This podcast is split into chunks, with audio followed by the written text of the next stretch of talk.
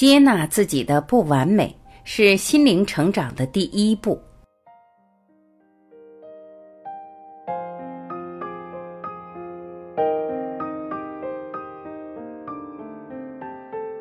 接纳是在自我觉醒的基础上进行的。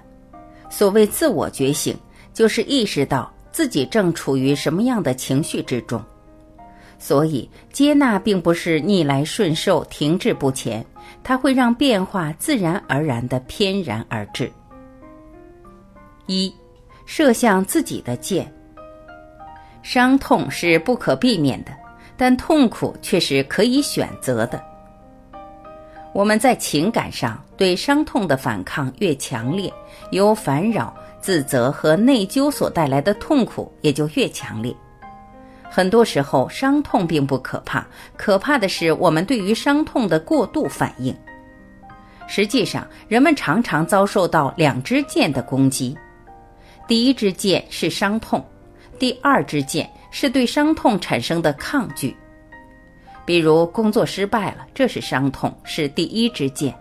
这支箭给我们造成的伤害并不大，但是如果我们对此耿耿于怀，这就是射向我们的第二支箭。又比如被女朋友甩掉了，这是伤痛，是第一支箭。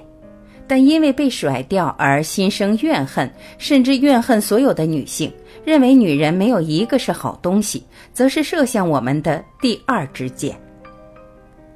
第一支箭本身并不可怕，可怕的是人们自己射向自己的第二支箭。我们在生活中感受到的大部分痛苦，都是第二支箭带来的，也就是抗拒伤痛的结果。如果着手接纳这些伤痛，顺其自然，伤痛就会减轻，因为伤痛在接纳时变轻，在抗拒中变重。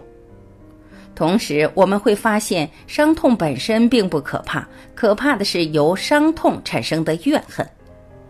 没有人能伤害我们，除了我们自己。二，有一道公式描述了我们对伤痛的本能反应：伤痛乘以抗拒等于痛苦。伤痛是由生活中那些不幸造成的，比如事故、疾病。或者某个我们深爱的人去世，有可能只是我们和周围的人，比如爱人、孩子、父母、同事之间的冲突。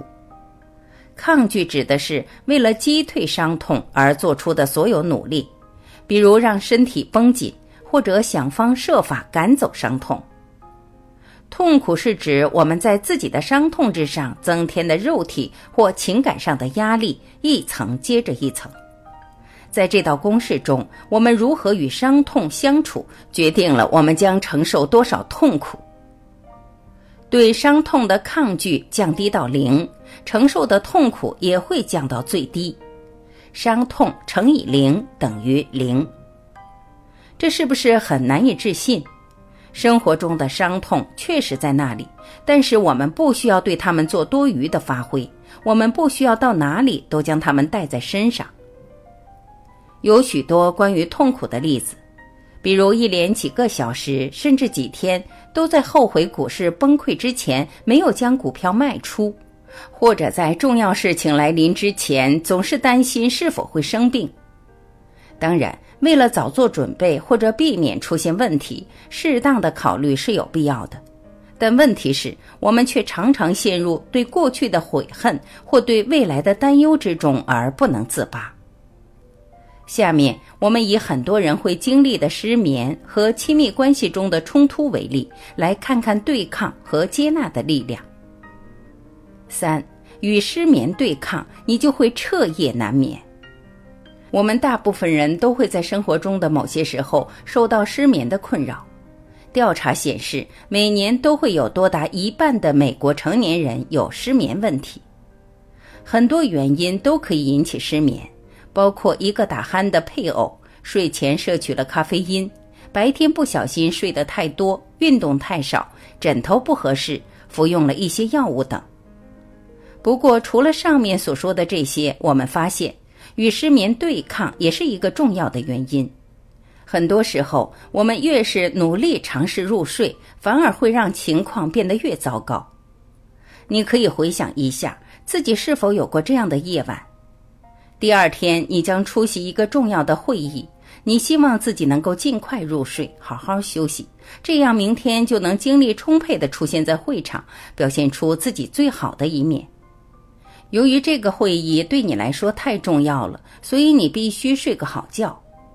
但当你躺在床上的时候，总是忍不住在想：如果自己晚睡一分钟，第二天的精力就会减少一分。于是你努力控制自己，拼命让自己入睡，结果越想入睡，却越不能入睡。随着时间一分一秒过去，你变得越来越恼怒。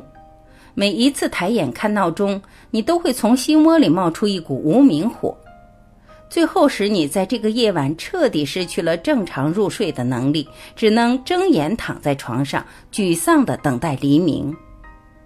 这是为什么呢？问题的原因在于，当你在跟失眠做斗争时，神经系统进入了战斗或逃跑的模式，形成一种恶性循环。努力进入睡眠，反而强迫身体变得更清醒。我们需要通过放弃战斗来打破循环。什么是战斗或逃跑的模式呢？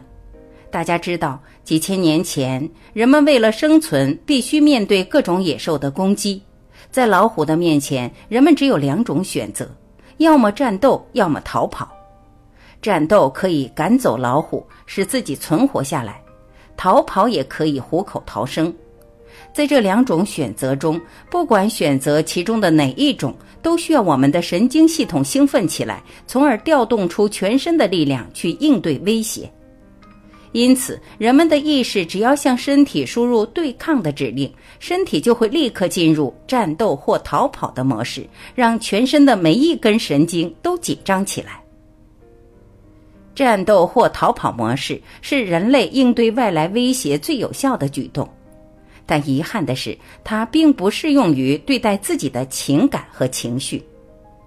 如果我们把自己的情感和情绪当作外来威胁，采取战斗或逃跑的模式，或与之对抗，或拼命逃避，那么在神经高度紧张的状态下，我们无疑会越陷越深，甚至疯狂。所以，对待内心的痛苦、悲伤、恐惧和焦虑，我们不应该把它们视为老虎与之对抗，而是应该接纳。任何与自己对抗的行为都会让人陷入无边的苦海。在老虎的威胁下，我们既不战斗也不逃避，就会命丧黄泉。但是内心的负面情感却不是老虎，你永远无法战胜它，也永远无法逃避它，只能与之和平共处。这就像失眠一样，你越想控制自己，自己就越不受控制。与失眠对抗，你注定会彻夜不眠。很多人面对失眠，常常采取这样一种方式：数羊，还有高大上点的默数呼吸次数。但是，任何失眠者都会告诉你，那些把戏到时候并不怎么管用。为什么？因为你不能欺骗自己的意识，他知道你做这些事情是为了入睡。例如，在数你的呼吸次数和为了入睡数你的呼吸次数之间就有很大的区别。在某个很微妙的水平上，当你的计划是要入睡时，一旦你意识到自己还醒着，你会不由自主地变得心烦意乱。流逝的每一分钟都会让你更加绝望和迷茫。为了解决这个问题，你必须转变自己跟失眠之间的关系。一旦你开始真正的、诚实的接纳了失眠，最后你的身体就会有机会开始休息。四，婚姻幸福的秘密：接纳婚姻中的不幸。在十四年里，心理学家古德曼跟踪了六百五十对夫妇，来研究能够使婚姻成功的因素。他宣称自己能够以百分之九十一的精确率预测哪对夫妇将会走向离婚。他们是那些互相之间总是充满责备、狡辩、轻视以及妨碍的家庭。古德曼还观察到，婚姻中百分之六十九的纠纷永远不能得到解决，特别是关于核心的个性问题和价值观的分歧。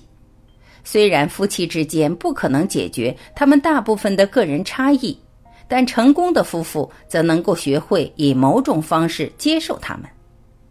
幸福的夫妻能够深入的了解对方，而且对对方的一切都非常熟悉，喜好、厌恶、个性上的怪癖、希望以及梦想。心理学家雅各布发明了一套基于接纳的夫妻关系疗法——夫妻综合疗法。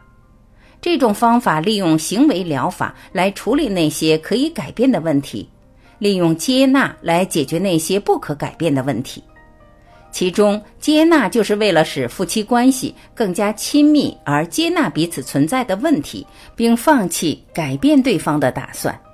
他们发现。通过接纳彼此的差异，有三分之二的夫妻摆脱了长期的困扰，获得了幸福的婚姻。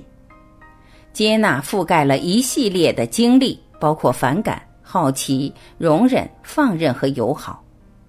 接纳的反面是抗拒，抗拒会产生痛苦，而接纳会使之舒缓。接纳并不意味着容忍错误的行为，而是让你在感情上对内心此时此刻发生的事情完全敞开。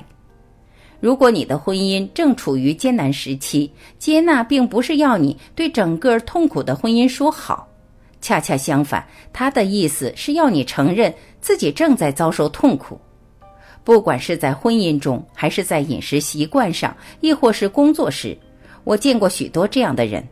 当他们意识到自己眼下的境况有多么糟糕时，便毅然做出了改变。值得注意的是，接纳是在自我觉醒的基础上进行的。所谓自我觉醒，就是意识到自己正处于什么样的情绪之中。所以，接纳并不是逆来顺受、停滞不前，它会让变化自然而然的翩然而至。但是，我们需要弄明白自己接纳的是什么。如果自我没有觉醒，我们会在接纳中容纳多余的东西，就像是投票选举一位我们知之甚少的候选人。盲目的接纳还可能会滑进情绪化的境地，用糖衣掩饰现实。这些都不是真正的接纳，而且最终会带来更多的痛苦。在这里，所谓的接纳指的是有意识的去体验我们的感觉、情绪和想法。时时刻刻，原原本本。